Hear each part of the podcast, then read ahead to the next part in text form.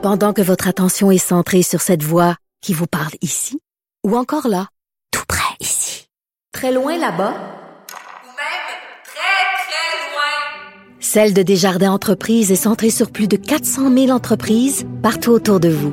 Depuis plus de 120 ans, nos équipes dédiées accompagnent les entrepreneurs d'ici à chaque étape pour qu'ils puissent rester centrés sur ce qui compte, la croissance de leur entreprise.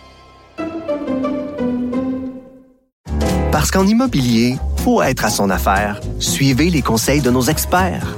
Via Capital, les courtiers immobiliers qu'on aime référer. Bonne écoute.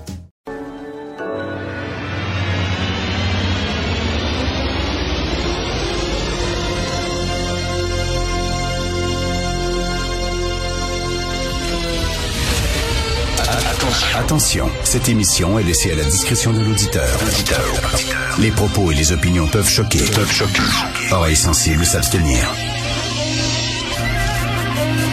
Richard Martineau. Martino. Un animateur pas comme les autres. Richard Martineau. Cube Radio.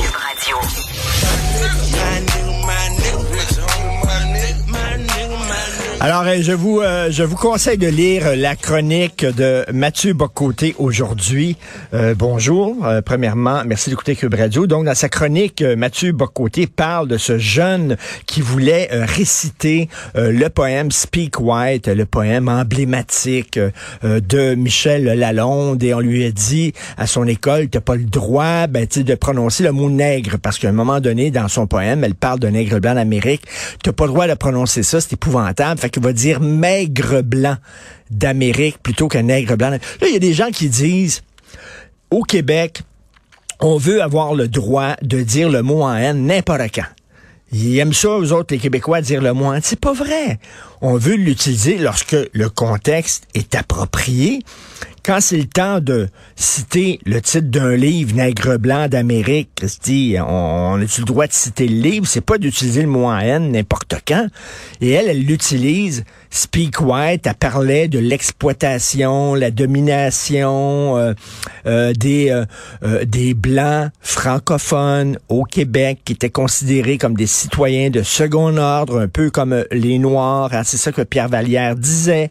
Euh, bien sûr, on n'a pas, suivi, on n'a pas subi l'esclavage. Bien sûr, il n'y avait pas des toilettes pour euh, francophones et des toilettes pour anglophones, mais c'est une métaphore en disant que euh, ben, il y avait des lois non écrites. C'était peut-être pas écrit, mais il y avait des lois non écrites. Quand tu étais un francophone, euh, je m'excuse, mais il y a des jobs auxquels tu ne pouvais pas accéder parce que tu étais francophone et c'était des jobs qui étaient vraiment réservés à, à- à des anglophones, les jobs de contremaître, les jobs de cadre, de gérant, de patron, etc. Et c'était comme ça, lorsqu'on parle de privilège blanc, faites-moi rire, il n'y en avait pas de privilège blanc pour les francophones dans les années euh, 30, 40, 50, 60.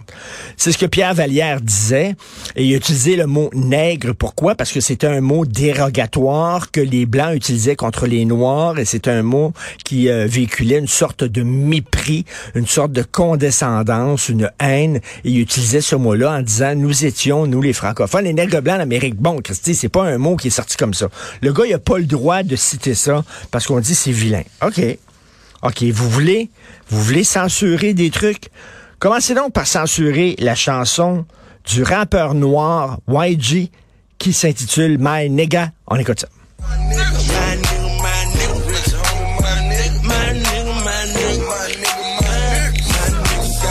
My nigga. My nigga front of me, he straight. My nigga my nigga lake. My nigga re YG répète 115 fois le mot nigga. Et c'est un gars qui utilise très bien la, la- la langue. hein. Il est très bon euh, pour utiliser la langue. D'ailleurs, son refrain, c'est très poétique. C'est Le refrain, je vais le lire, c'est My nigga, my nigga, my nigga, my nigga, my motherfucking niggas, my nigga, my nigga, my nigga, my nigga. Selon Nielsen, cette chanson a été certifiée double platine et a vendu 1 204 457 singles aux États-Unis seulement. My nigga.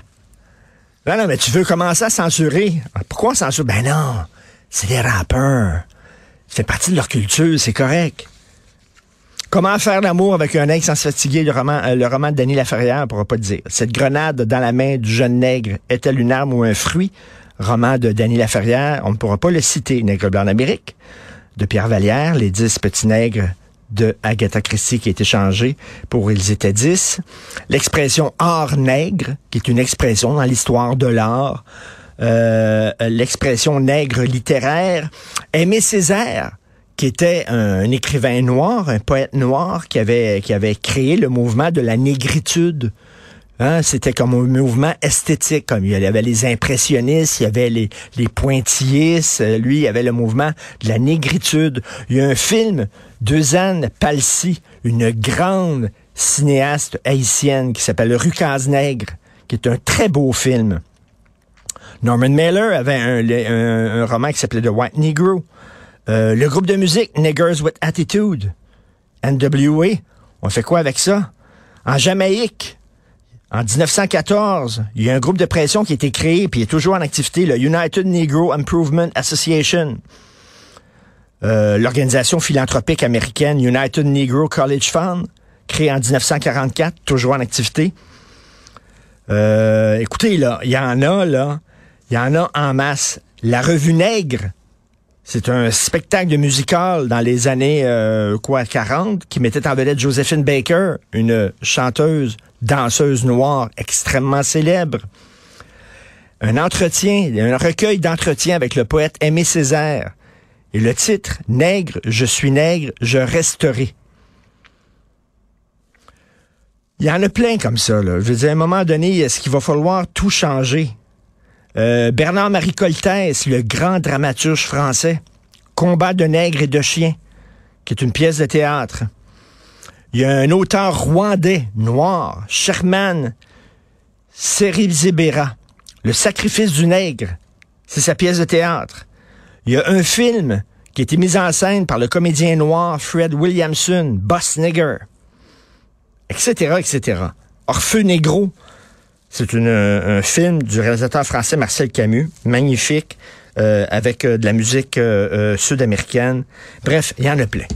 Un, mot, ça a une signification dans un contexte. D'ailleurs, je veux dire seulement là, un petit, un petit message comme ça rapidement à M. Marc Tanguay, chef du Parti libéral, parce que nos amis du Parti libéral étaient en furie parce qu'il y a un chroniqueur qui dit il faut abattre le Parti libéral, puis les autres étaient en furie, puis tout ça. Alors, M. Tanguay, il y a un livre avec des définitions de mots dedans, ça s'appelle un dictionnaire. Moi, j'en ai deux chez moi. J'ai le Larousse puis j'ai le Petit Robert. Je sais pas si vous en avez. Mais voici maintenant des définitions du mot abattre. C'est un verbe intransitif, faire tomber, rendre faible, ôter des forces. Cette fièvre m'a abattu. Ça veut pas dire tuer, là. Euh, dans le contexte politique, ça, ça vient du Larousse. Alors, ruiner l'importance, la valeur, l'autorité de quelqu'un ou de quelque chose. Renverser, écraser, abattre un gouvernement. Voilà, des mots, ça a une des significations selon des contextes.